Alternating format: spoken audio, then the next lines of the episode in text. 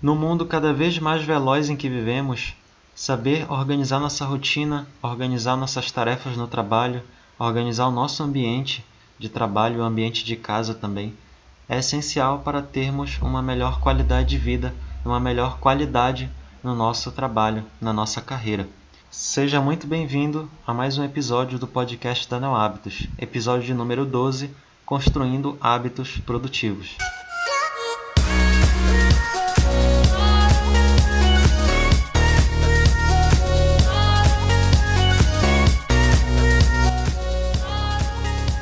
Todos nós temos as mesmas 24 horas no dia para realizar nossas tarefas. Mas nem todo mundo consegue se organizar para realizar todas as tarefas que se dispõe a fazer durante o dia. E outras pessoas nem se planejam e só deixam se levar pela rotina.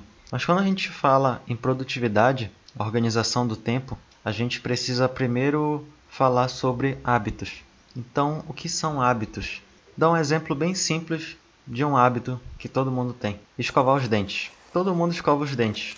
É algo até que já está no automático de todo mundo, né? Você terminou de comer, almoçar, jantar ou outro tipo de refeição e você tem essa necessidade de escovar os dentes. Aí você já vai lá, escova seus dentes, pronto, acabou.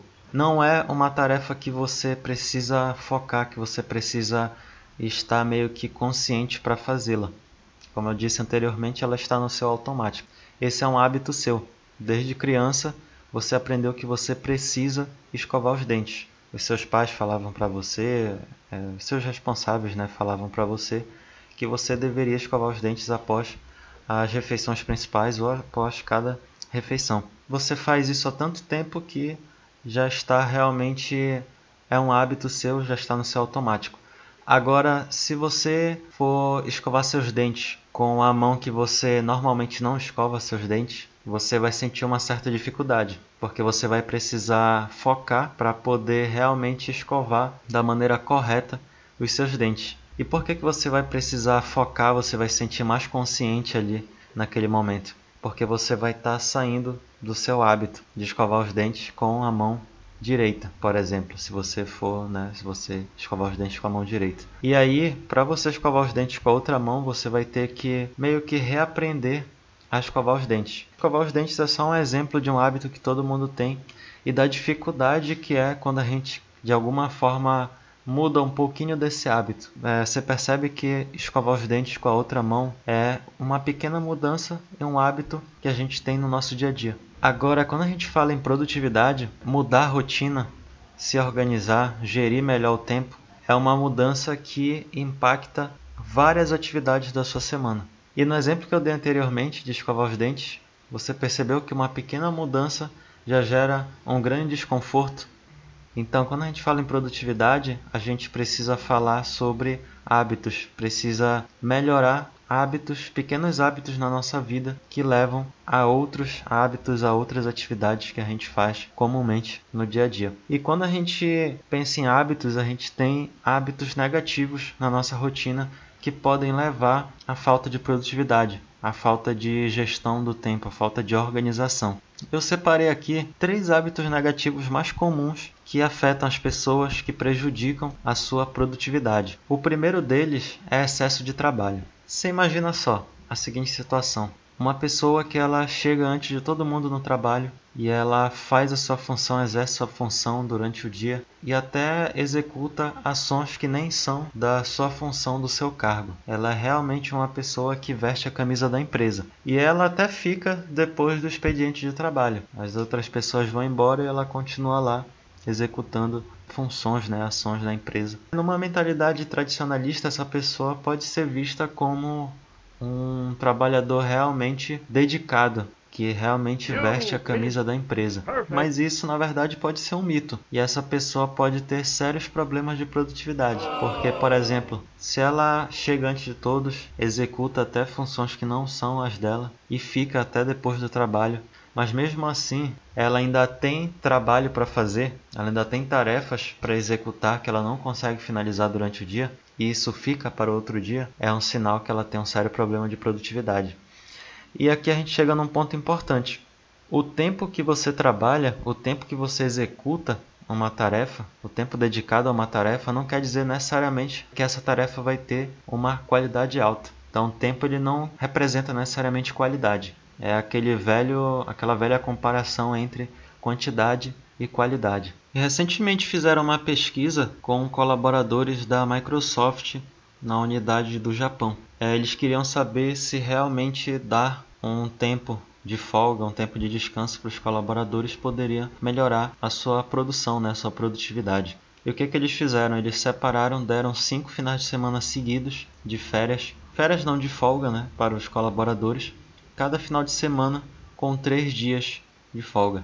Então seria ali sexta, sábado e domingo. E eles notaram que os trabalhadores, quando voltavam da folga, né, do fim de semana, eles trabalhavam, conseguiam produzir mais e até conseguiram diminuir as despesas com energia e com cópias, folhas de papel. Né? O que, que isso representou? O que, que, essa, o que, que o resultado dessa pesquisa representa? Quando a gente trabalha muito, quando a gente foca muito em determinada tarefa e não determina um tempo de descanso, o nosso cérebro ele normalmente cansa. Ele se cansa. É normal, todo mundo chega uma hora que vai ficar cansado de fazer determinada tarefa. E quando nós estamos cansados, nós estamos mais propensos a erros. Então, se nós formos fazer, estivermos escrevendo um documento, por exemplo, nós estamos mais propensos a errar uma vírgula, ter um erro de ortografia, a errar algum tipo de cálculo se a gente estiver fazendo algum tipo de projeto que envolva cálculo, e assim por diante. Descansar também representa melhoria na produtividade. E a gente chega num ponto importante que é a rotina de trabalho. Se você trabalha 8 horas por dia ou 6 horas por dia, você tem que executar o seu trabalho. E quando você vai tomar um café, vai no banheiro, vai esfriar a cabeça, por exemplo, para desfocar um pouco do trabalho, às vezes você é mal visto por colegas ou pelo seu chefe ali na empresa, né? pelo seu líder. E esse, essa questão é muito negativa para o trabalhador, porque a produtividade dele não é representada pelo tempo que ele fica sentado em frente ao computador. Na verdade, a produtividade é representada pelo que ele produz enquanto ele está sentado na frente do computador. Agora você imagina, se a pessoa já está esgotada, já está cansada de fazer determinada tarefa, continuar a persistir na tarefa não vai aumentar a produtividade, muito pelo contrário, vai diminuir e diminuir bastante. Então, tempo de descanso um tempo para esfriar realmente a cabeça, um tempo para conversar com outras pessoas, para oxigenar o cérebro é muito importante. E a gente vai para o segundo hábito negativo que a maioria das pessoas tem, que é fazer várias atividades ao mesmo tempo. É, eu entendo, né? Todos nós vivemos na famosa correria. Acho que nunca um termo, uma palavra foi tão empregada pelas pessoas só na semana passada eu ouvi esse termo de sete pessoas diferentes no mesmo dia. Todo mundo vive na correria. Mas muitas vezes, quando a gente tem várias atividades para realizar e a gente quer realizar duas, três atividades ao mesmo tempo, podem até ser atividades fáceis. Só que é um mito realizar várias atividades ao mesmo tempo. É o famoso mito do multitarefa. E o multitarefa é um termo que as pessoas entenderam errado que não representa realmente fazer várias atividades ao mesmo tempo. Na verdade, o real multitarefa, isso está até em um vídeo que a gente gravou, se eu não me engano foi no mês passado, que é um vídeo relacionado à gestão do tempo, à produtividade. E a gente fala sobre o mito do multitarefa. Multitarefa, na verdade, é a pessoa que consegue organizar sua rotina para realizar várias atividades. Isso não quer dizer que ele vai realizar várias atividades ao mesmo tempo. Você percebe essa diferença? Então, o multitarefa ele consegue definir horários para ele realizar suas atividades e consegue focar em cada atividade para dedicar um tempo de qualidade para aquela atividade. Então, se por exemplo, eu vou dar um, um caso que já aconteceu comigo. Certo dia eu tive que é, tinha algumas tarefas para executar tanto no marketing da empresa, da, da Neo Hábitos, quanto no lado de planejamento de determinado projeto que a gente estava executando eu queria fazer duas atividades ao mesmo tempo. Eu queria escrever o projeto e ao mesmo tempo postar uma foto na nossa página do Instagram. Acabou que eu não consegui fazer nenhuma das duas atividades e o tempo que eu tinha determinado para fazer as duas ficou dobrado, dobrou esse tempo. Então, ao invés de eu me dedicar ali uma hora, uma hora e meia para fazer a atividade, eu tive que me dedicar duas horas, duas horas e meia para realizá-la. Esse é o mito do multitarefa. Desde então, comecei a organizar melhor minha rotina para eu poder realmente dedicar um tempo de qualidade para cada tarefa. E isso a ciência já comprovou. O nosso cérebro ele não consegue realmente focar somente em duas atividades ao mesmo tempo, em três atividades. Ele só consegue focar em uma. E as pessoas que dizem que conseguem fazer duas atividades ao mesmo tempo, na verdade é uma ilusão que elas têm que elas estão fazendo duas atividades ao mesmo tempo. A ciência já comprovou que quando a gente quer fazer mais de uma atividade, o tempo que a gente se disponibiliza para fazer elas, ele dobra, ele é 30% a mais do tempo que a gente estipulou que a gente precisaria para realizá-la. Então isso é uma dica, um, até um ensinamento né, para você levar para sua vida aí, quando você for executar suas tarefas. É melhor você organizar sua rotina da semana e saber quais horários você vai realizar cada coisa e dedicar um tempo de qualidade para isso. E o terceiro hábito que a maioria das pessoas tem é deixar para depois. É um hábito negativo, é a famosa procrastinação. Isso acontece principalmente quando nós temos prazos grandes para cumprir determinada tarefa. Exemplo prático: TCC. Todo mundo já passou por essa fase ou está passando ou ainda vai passar na universidade, na faculdade. É o trabalho que a gente precisa entregar ao final do curso. E a gente conhece, sabe que tem que entregar isso desde o início, desde o primeiro dia de aula na universidade na faculdade. Só que o que acontece? Nós vamos deixando para depois. E só deixamos para fazer no ano de entrega, ou seis meses antes, ou três meses antes, ou até um mês antes, como eu já vi pessoas fazendo. Já é algo comum entre as pessoas, principalmente o brasileiro que tem esse hábito de deixar realmente as coisas para a última hora também. Então a gente pode ter alguma influência, uma pequena influência da cultura aí também mas isso na verdade, a meu ver, depende muito de cada pessoa.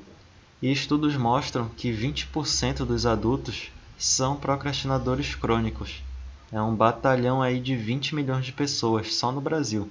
E para essa turma, a procrastinação não é apenas um mau hábito, é uma autossabotagem patológica que destrói o nosso recurso mais valioso, o tempo. Procrastinação é um problema que acomete a maioria das pessoas, Agora é interessante entendermos o que acontece no nosso cérebro quando nós procrastinamos. Tem duas áreas que entram em conflito quando ocorre a procrastinação. A primeira é o sistema límbico e a segunda é o córtex pré-frontal. O sistema límbico é a parte mais antiga do nosso cérebro, é também chamada da parte primitiva. É algo que lá no tempo das cavernas era muito importante, na verdade ainda é importante, só que ela está ligada à sobrevivência, está ligada a emoções também. Na época das cavernas, o homem ele precisava caçar, ele precisava também fugir, se esconder de predadores caso aparecessem, e o sistema límbico que gerencia toda essa parte. Então, dando um exemplo bem, bem prático, quando nós expomos uma ideia que a gente gosta muito e alguém vem e critica essa ideia, nós vamos de, alguma, de uma certa forma nós vamos ficar com raiva dessa pessoa. A gente não quer nem ver mais a cara daquela pessoa, né? Isso é o nosso sistema límbico atuando. Ele vai definir se você vai fugir, se você vai ficar paralisado se, ou se você vai atacar essa pessoa que de alguma forma, de certa forma, te atacou também. Ao nosso ver, através do sistema límbico, a outra pessoa está atacando a gente. Mas na verdade não é bem assim. E é por isso que ele é o nosso cérebro primitivo. Ele foi muito importante lá no início para nos manter vivos, né? E depois que o córtex pré-frontal, que é relacionado mais à parte racional do cérebro, foi desenvolvido. Então o sistema límbico ele fica no centro do nosso cérebro e o córtex pré-frontal ele foi se desenvolvendo ao redor do sistema límbico. E o que acontece durante a procrastinação? O sistema límbico como ele trabalha, ele atua para nos manter vivos, né? Para nós sobrevivermos, tudo que for a curto prazo ele vai priorizar ao invés do longo prazo. Porque pensa só, lá no tempo das cavernas, antigamente, dificilmente o homem ele iria consumir, ele iria guardar um alimento para ele que iria melhorar a longevidade dele para ele chegar até 90 anos, para ele chegar até 60, 70 anos. Na verdade, ele vai priorizar o alimento que ia manter ele vivo naquele dia. Então, é um alimento à base de gorduras, de carboidrato. Viver até 90 anos, até 70 anos naquela época era algo muito difícil. O cérebro ele trabalhava para manter vivo o ser humano a cada dia. E depois, conforme o tempo foi passando, que o córtex pré-frontal foi se desenvolvendo e o homem foi realmente conquistando mais territórios, foi se desenvolvendo cada vez mais, ele se tornou mais racional e começou a ver ter um outro ponto de vista com relação ao mundo. Mas até hoje, o sistema límbico ele atua nas nossas ações. E a maioria das ações que a gente tem, muitas vezes elas são levadas pelo sistema límbico. O exemplo que eu dei da pessoa criticar a sua ideia, né, é um exemplo quando o sistema límbico ele atua no nosso cérebro. A gente sente essa vontade de ou ir embora, não ouvir mais a pessoa, ou de atacar ela, né, revidar. Esse é o sistema límbico atuando. E como ele é mais antigo, ele atua mais rápido do que o córtex pré-frontal. Mas há formas de você trabalhar essa questão, de trabalhar mais a sua mentalidade a longo prazo, ao invés do curto prazo. Um outro exemplo bem prático é quando nós queremos fazer uma dieta. A dieta vai entrar ali alimentos que a pessoa geralmente não gosta, não consome, mas precisa consumir por algum motivo, ou ela quer perder peso, ou ela teve algum tipo de doença e precisa mudar a dieta dela. E como não é um hábito, isso se torna extremamente difícil e até doloroso para algumas pessoas. E o sistema límbico não vê isso com bons olhos, porque a pessoa está vai ingerir alimentos que não vão manter ela entre aspas, né? Não são essenciais para a sobrevivência dela a curto prazo. Então não são alimentos à base de gorduras, de carboidratos. É por isso que a gente sente muita, é, muito prazer quando consome um chocolate ou alimentos gordurosos, né, os fast foods da vida, entre outros. É o nosso sistema límbico atuando. É claro que entram aí outros hormônios atuantes, mas o sistema límbico também está atuando nessa questão. Agora, a grande questão é como é que nós podemos fazer para melhorar nossa organização no dia a dia, para excluir, para tirar, para mudar esses hábitos negativos da nossa rotina.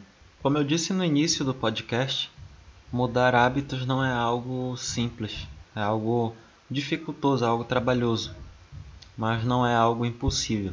É importante, primeiramente, verificar, você saber o que te motiva a procrastinar. Quais ações você realiza que reforçam esse modelo de mentalidade. Então aqui é importante você identificar os gatilhos que você tem que te levam à procrastinação. E o que são gatilhos? Gatilhos são ações ou fatos que você presencia e que te levam a pensar, que desencadeiam uma série de pensamentos que te fazem agir de uma certa forma. Então eles dão o start para você fazer alguma coisa. Pode ser algo negativo, pode ser algo positivo. Como nós identificamos gatilhos?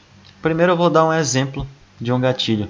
Dia eu assisti um vídeo no YouTube de um palestrante, agora não vou lembrar o nome dele mas ele dá um exemplo muito, muito bacana de um gatilho que aconteceu com ele.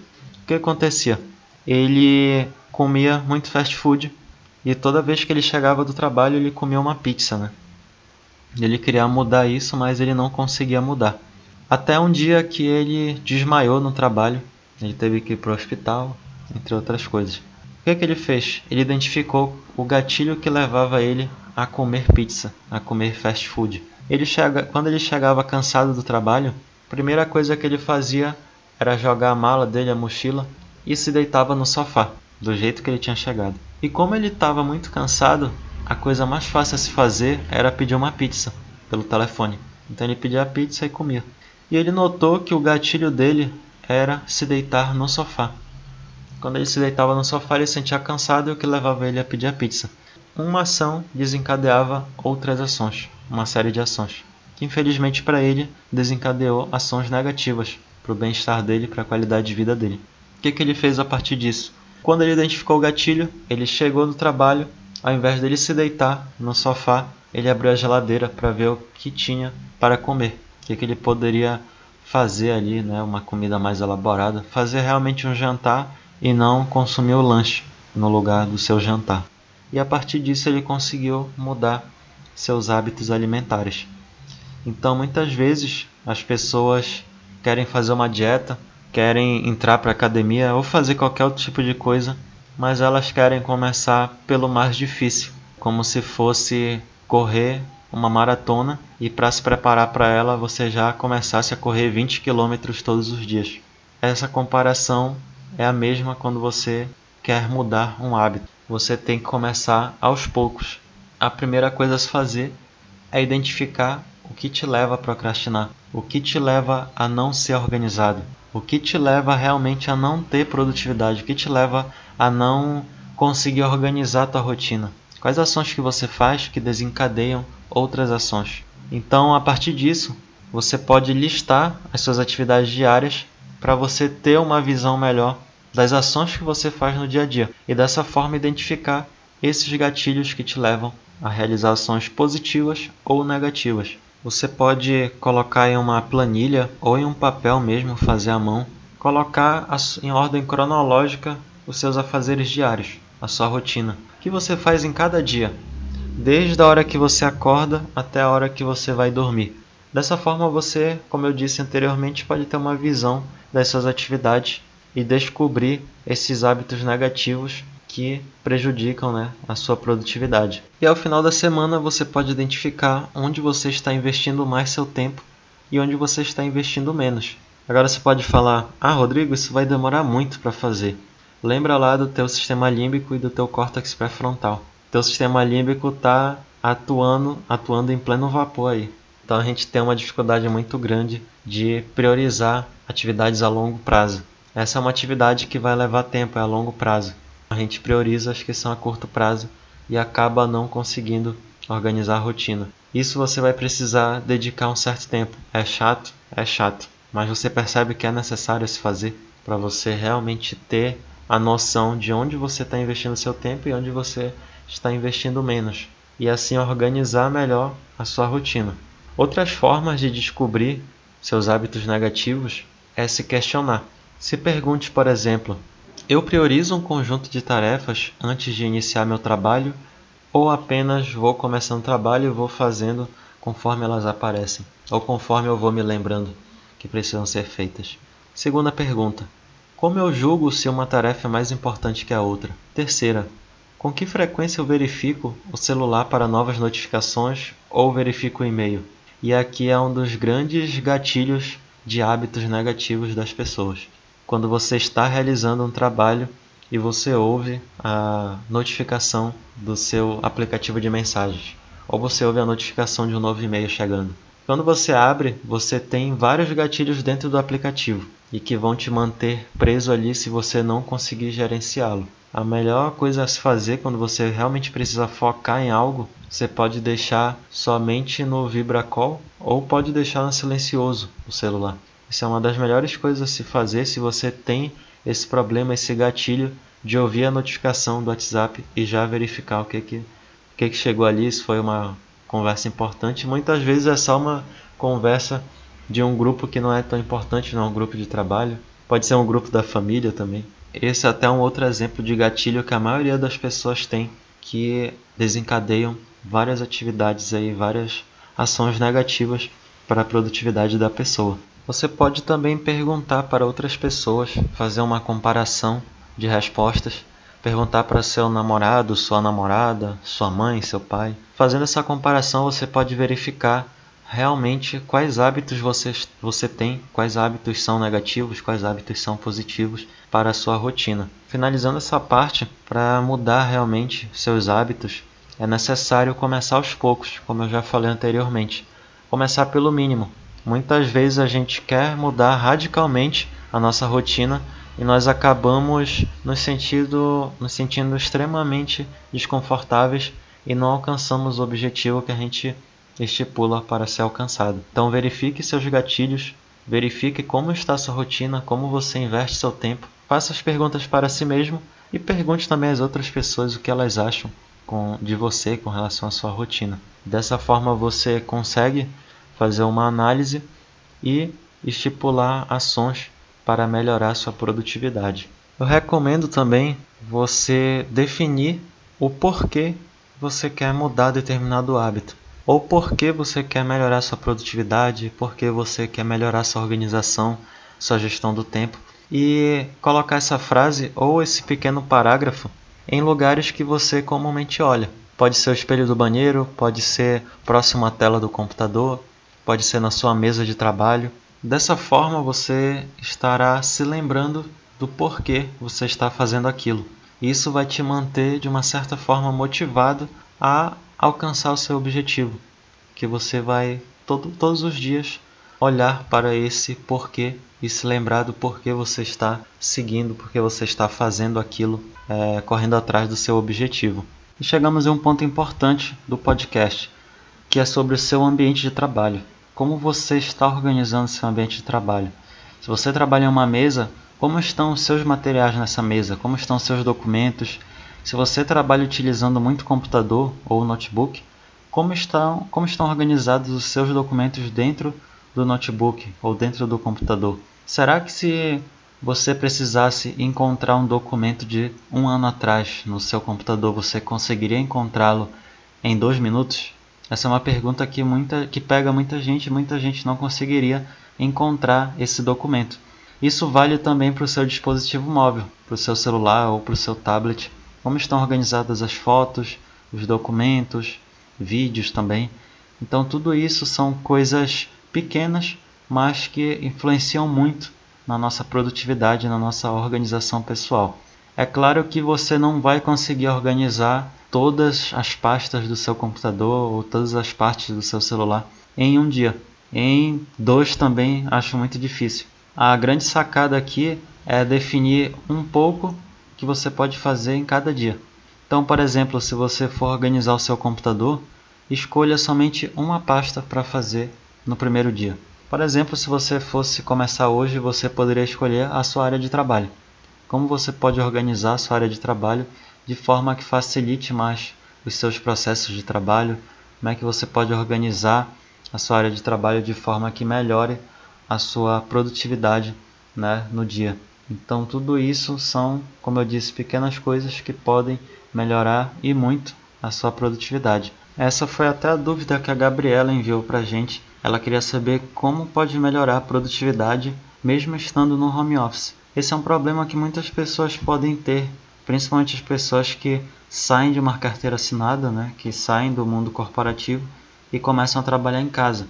Em casa nós temos muitos gatilhos que podem prejudicar a nossa produtividade, que tiram a nossa atenção do trabalho, porque a casa é o nosso ambiente de, como posso dizer, um ambiente de lazer. E aí quando você transforma em um ambiente de trabalho, você precisa escolher em qual compartimento da casa você realmente vai trabalhar. E esse compartimento pode ser um quarto, pode ser a sala, por exemplo, também. Nesse local você só vai trabalhar realmente. Você não vai fazer algo relacionado ao lazer.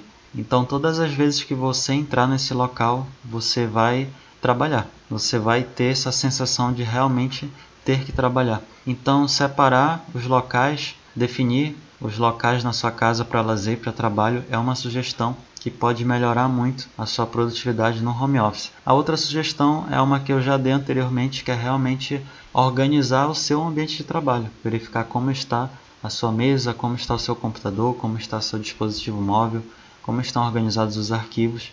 Então, tudo isso pode melhorar a sua produtividade dentro do home office. E também verificar os horários que você é mais produtivo. Por exemplo, geralmente as pessoas, as pessoas têm uma queda na produtividade após o almoço. Depois do almoço, a gente geralmente sente sono e isso é normal do ser humano. Então, nesses horários, você pode estabelecer um intervalo ali de trabalho. Depois do almoço, você pode acessar as redes sociais, pode assistir uma série, pode assistir um filme. É claro que não uma série toda, né? Maratonar a série e perder ali é, o seu tempo de trabalho, mais uma pequena parte. Ou se você realmente tiver muitas coisas a fazer no dia, você pode definir uma atividade que não demande tanto um pensamento estratégico nesse horário. Pode ser uma atividade mais repetitiva, por exemplo, se você trabalhar, se você for empreendedor e precisar também cuidar das suas mídias sociais, gerir as suas mídias sociais, você pode reservar um tempo depois do almoço para fazer uma postagem, porque não é algo que vai demandar muito do seu pensamento estratégico, né, para poder realizar. Só bolar um textinho ali, colocar e postar uma foto, por exemplo, se for uma foto, ou uma frase, se for uma frase, dependendo do conteúdo que você poste nas mídias sociais. Então isso vai variar muito do seu trabalho, vai variar muito de pessoa para pessoa. Mas a, a sugestão é essa: nos seus horários de queda de produtividade, coloque atividades que são mais repetitivas e que não demandem tanto um pensamento estratégico. Agora, nos seus horários de pico né, de produtividade, você pode colocar atividades, tarefas que realmente demandem mais da sua atenção, demandem mais do seu pensamento estratégico. A gente passa agora para uma outra dúvida que a Mayara enviou para a gente. A dúvida é a seguinte: ela quer saber como ela pode melhorar a produtividade dela mesmo quando ela depende de outra pessoa para poder entregar determinada tarefa, determinado, determinada atividade. É, essa é uma pergunta muito interessante, é uma dúvida muito interessante, porque nós podemos ser as pessoas mais é, produtivas, mais organizadas do mundo. Mas quando se trabalha em equipe, você precisa alinhar essa organização com a sua equipe. For uma equipe no trabalho, se for um trabalho de faculdade também, por exemplo, você precisa alinhar a comunicação, alinhar a organização com a equipe. Porque senão não adianta uma pessoa ser extremamente organizada, entregar todas as suas tarefas se as outras pessoas não acompanham, não estão no mesmo ritmo. A grande sacada aqui é que você alinhe a comunicação com os outros membros. Então, se tem um prazo para entregar determinada tarefa, Converse com seu membro que você precisa entregar essa tarefa no prazo, na verdade que a equipe precisa entregar essa tarefa no prazo e também ressalte o porquê que essa tarefa precisa ser entregue no prazo. Muitas pessoas não cumprem prazos porque também é né, um dos motivos, porque não entendem o porquê de estarem fazendo aquilo. Então acontece muito isso também, principalmente dentro de organizações, dentro de empresas. Então realmente entender o porquê que essa tarefa precisa ser entregue no prazo e se não for entregue, quais serão as consequências, o que, é que pode acontecer se essa tarefa não for entregue no prazo. E alinhar as datas com os seus parceiros de equipe, com os seus parceiros ali do grupo. Essa é a melhor forma que você pode é, melhorar a produtividade de uma equipe, realmente alinhar a comunicação. E temos mais duas dúvidas também. Essas aqui eu separei porque elas são semelhantes, elas demandam respostas parecidas. A primeira é da Andressa, ela quer saber como definir as tarefas mais importantes, as prioridades realmente. E segundo, como fazer se uma tarefa é mais importante, mas tem outra mais urgente. Essas são as dúvidas da Andressa. E tem a dúvida do Tiago também, que ele quer saber qual a melhor forma de organizar a rotina dele. Ele disse que ele tem dificuldade com a alocação de tempo para as tarefas. Segundo ele, sempre acontece algum imprevisto e leva mais tempo do que o necessário para realizar suas tarefas. Bem, aqui é uma questão de organizar a semana. O que, que você vai fazer durante a semana? A grande dica aqui é você separar um dia na semana anterior, pode ser um sábado, pode ser um domingo ou até uma sexta-feira, para você organizar sua próxima semana. E o que, que eu quero dizer com organizar? É definir as atividades que você precisa realizar na próxima semana. Não precisa definir um horário específico para você realizar cada atividade. Por exemplo, ah, segunda-feira eu vou precisar fazer um relatório e eu vou fazer esse relatório de 2h30 às 2h45. Essa precisão de tempo é muito ruim para o planejamento, porque já a gente não sabe quanto tempo vai levar para fazer uma atividade. A gente pode supor, mas a gente não sabe exatamente. Então, o que, é que pode fazer aqui é definir um período para poder realizar essa tarefa. Por exemplo, na manhã de segunda-feira eu tenho tais tarefas para fazer. Ou na tarde de segunda-feira eu tenho tais tarefas para fazer. E aqui também é importante não encher de tarefas o seu dia, né? a sua manhã, a sua tarde ou a sua noite também. É definir tarefas levando em consideração a quantidade de energia que você vai estar tá é, investindo né, naquela tarefa, quantidade de tempo que você vai estar investindo naquela tarefa. Será que essa tarefa ela vai demandar muita atenção, ela é uma tarefa complexa, então talvez ela demande um pouco mais de tempo para ser realizada. Agora, se é uma tarefa mais simples, que é uma tarefa repetitiva, que ela pode ser realizada de forma rápida, você pode colocar ali mais de uma, dependendo do seu, da sua quantidade de tarefas. Então é realmente organizar sua semana, definindo ali tarefas durante os dias da semana, de segunda a sexta. Dessa forma você vai ter um norte do que é que você vai fazer durante a semana. E segundo, sempre definir um horário, na verdade não horário, mas definir períodos em que você tem um tempo livre. Nunca encher o seu dia de tarefas. Por quê? Sempre aparecem coisas novas a se fazer. Sempre vai aparecer uma tarefa nova que você não esperava e que você vai precisar fazer naquele dia ou até naquele exato momento ter um tempo de folga no dia é essencial para você não se sentir sobrecarregado. E aqui a gente chega na dúvida da Andressa também. Ela perguntou, né, como definir as tarefas mais importantes, as prioridades, e como fazer se uma tarefa mais importante, mas tem uma outra mais urgente. Aqui é importante a gente definir uma diferença. Nós temos importante, nós temos urgente e nós temos o emergente, a emergência. Qual a diferença do urgente da urgência para a emergência? Podemos ter um hospital como exemplo. No hospital nós temos urgência e emergência. Se chegar uma pessoa com o braço quebrado e uma outra pessoa infartando, a pessoa infartando vai para emergência e a pessoa com o braço quebrado vai para urgência. E assim a gente pode também definir as nossas tarefas no dia. A urgência são atividades que nós temos um curtíssimo prazo para realizá-las. Já a emergência são atividades novas que chegam, que surgem ali e que precisam ser realizadas, executadas, finalizadas na mesma hora que chegam. Então elas não têm prazo. O prazo delas, na verdade, é o momento que chegam.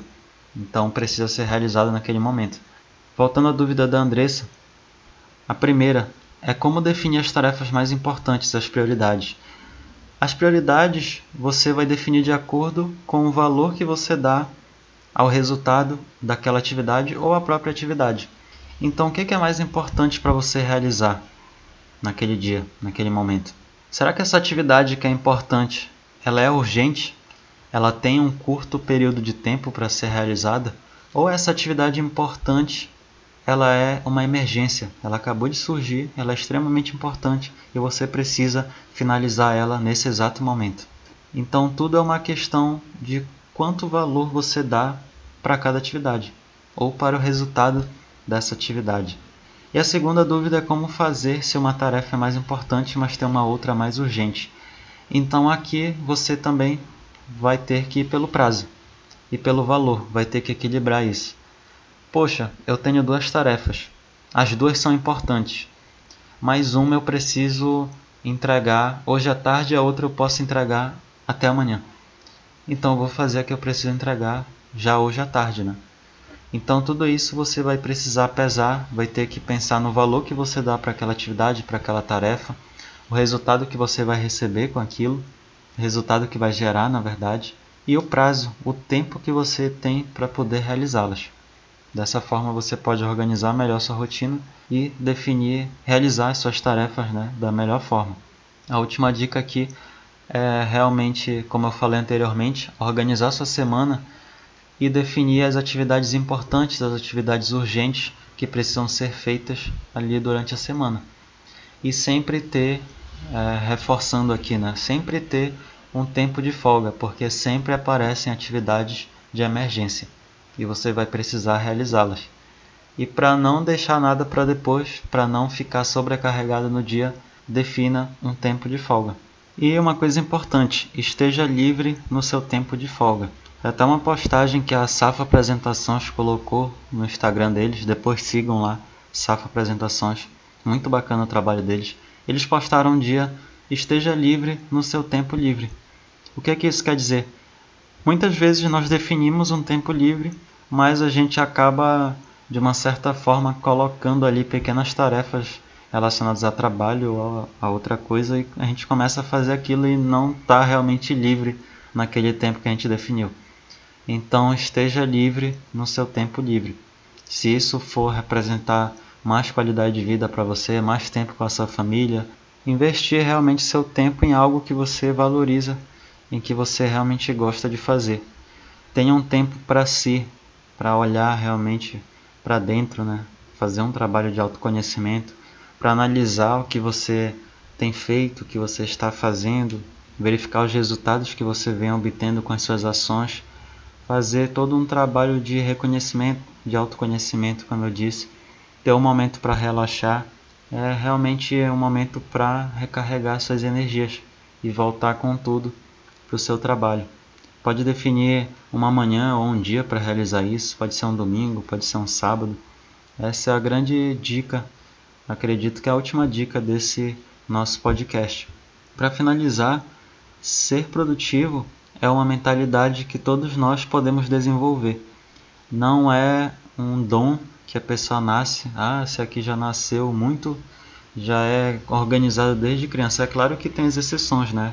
Tem perfis de pessoas, personalidades que são mais propensas a realmente ser mais organizadas, mais produtivas. Mas é algo que todo mundo pode desenvolver. É realmente uma mentalidade, é um hábito que você pode desenvolver. E é essencial nos dias de hoje, para nós termos uma vida mais equilibrada e podermos dedicar tempo de qualidade nas diferentes esferas da nossa vida. E a pior coisa que tem se você não se planejar, não planejar sua semana, é ficar refém da sua própria rotina. No fim do dia você tem aquela sensação de que ficou faltando um monte de coisa para fazer e que poderia ter feito mais. Então, tire um momento, tire um tempo, tire um horário para você realmente se organizar, pensar um pouco no futuro e um pouco também no que você já fez para poder refletir e planejar melhor o seu futuro, a sua semana, o seu próximo dia. Estamos chegando ao fim desse episódio do podcast da Neo Hábitos. Foi um episódio mais denso, né, conteudista. Podemos fazer uma revisão, fazer um pequeno resumo do que foi falado aqui. Nós começamos por hábitos, falamos dos três hábitos negativos mais comuns entre as pessoas. O primeiro foi excesso de trabalho, o segundo foi fazer várias atividades ao mesmo tempo, que é o mito do multitarefa. E o terceiro é deixar para depois, que é a famosa procrastinação. Nós passamos também pela questão de listar as atividades diárias, né? quando nós queremos mudar um hábito, mudar nossa rotina, é essencial que nós comecemos analisando a rotina, fazendo essa listagem das nossas atividades diárias. Segundo, questionando o que, que a gente realmente faz nessas atividades e é essencial nós começarmos pelo mínimo. Não precisa, a gente não vai conseguir organizar toda a nossa rotina organizar o nosso ambiente de trabalho em um dia. É importante definir horários, definir períodos para que você comece a se organizar melhor e começar pelo pouco. É o quarto é a produtividade no home office, né, que nós falamos que foi até dúvida da Gabriela, como você pode ser mais produtivo no home office, organizando seu espaço, seu ambiente, tanto o ambiente de trabalho quanto é, o seu dispositivo móvel, quanto o seu computador ou notebook. Falamos também sobre a dúvida da Mayara, sobre a questão da, da produtividade quando ela depende de outra pessoa para entregar determinada tarefa. Falamos também da, da dúvida da Andressa, que era como definir as tarefas mais importantes, as prioridades, e as tarefas importantes e urgentes. Falamos também da dúvida do Tiago, que era sobre a alocação de tempo. É, ele disse que qualquer imprevisto que aparecia na agenda dele durante a semana, ele levava mais tempo para realizar suas tarefas que ele havia previsto. Então, você precisa realmente se organizar, definir um dia para organizar suas tarefas da semana. E a última dica: esteja livre no seu tempo livre. Saber definir um horário para você descansar, para você relaxar, para você voltar para o seu trabalho de uma forma mais enérgica, com mais energia, com mais força. E um recado para finalizar essa nossa edição do podcast. Estão abertas as inscrições para o Carreira do Futuro 2. Isso mesmo. Carreira do Futuro 2 vai acontecer na Duit Hub, o maior hub de inovação do norte do Brasil. Então se liga, o primeiro Carreira do Futuro foi muito bacana, nós geramos muitas oportunidades, fizemos muitas conexões e essa que é a proposta do Carreira do Futuro. realmente gerar experiências diferentes, diferenciadas para as pessoas que estiverem lá e de forma que todos saiam com oportunidades. Beleza? Vai lá, garante a tua vaga. A gente vai deixar o link aqui na descrição desse podcast, desse episódio do podcast da Não Hábitos. Essa segunda edição vai ser maior que a primeira. Vão ter mais pessoas lá e muito mais oportunidades. Se você realmente quer se destacar, quer se diferenciar no mercado, você não pode ficar de fora do maior evento de carreiras de Belém. Vai lá e garante tua vaga. Por hoje é só. Desejo a vocês um ótimo e próspero ano novo. Que 2020 seja um ano de muito mais conquistas, de muito mais criatividade, principalmente de muito mais aprendizado para você que está nos ouvindo aqui. Curtiu o conteúdo? Então não esquece de deixar a sua curtida aqui onde você estiver ouvindo esse nosso episódio do podcast da Não Hábitos. Também deixe seus comentários se você tiver alguma sugestão é, de melhoria para o nosso episódio. Se tiver alguma sugestão de conteúdo que quer ver num próximo episódio, pode deixar suas sugestões aqui no comentário que nós vamos ler todos eles, beleza? Conhece alguém que também precisa melhorar a sua produtividade, a sua organização? Então compartilhe esse episódio com essa pessoa também. Grande abraço e até a próxima!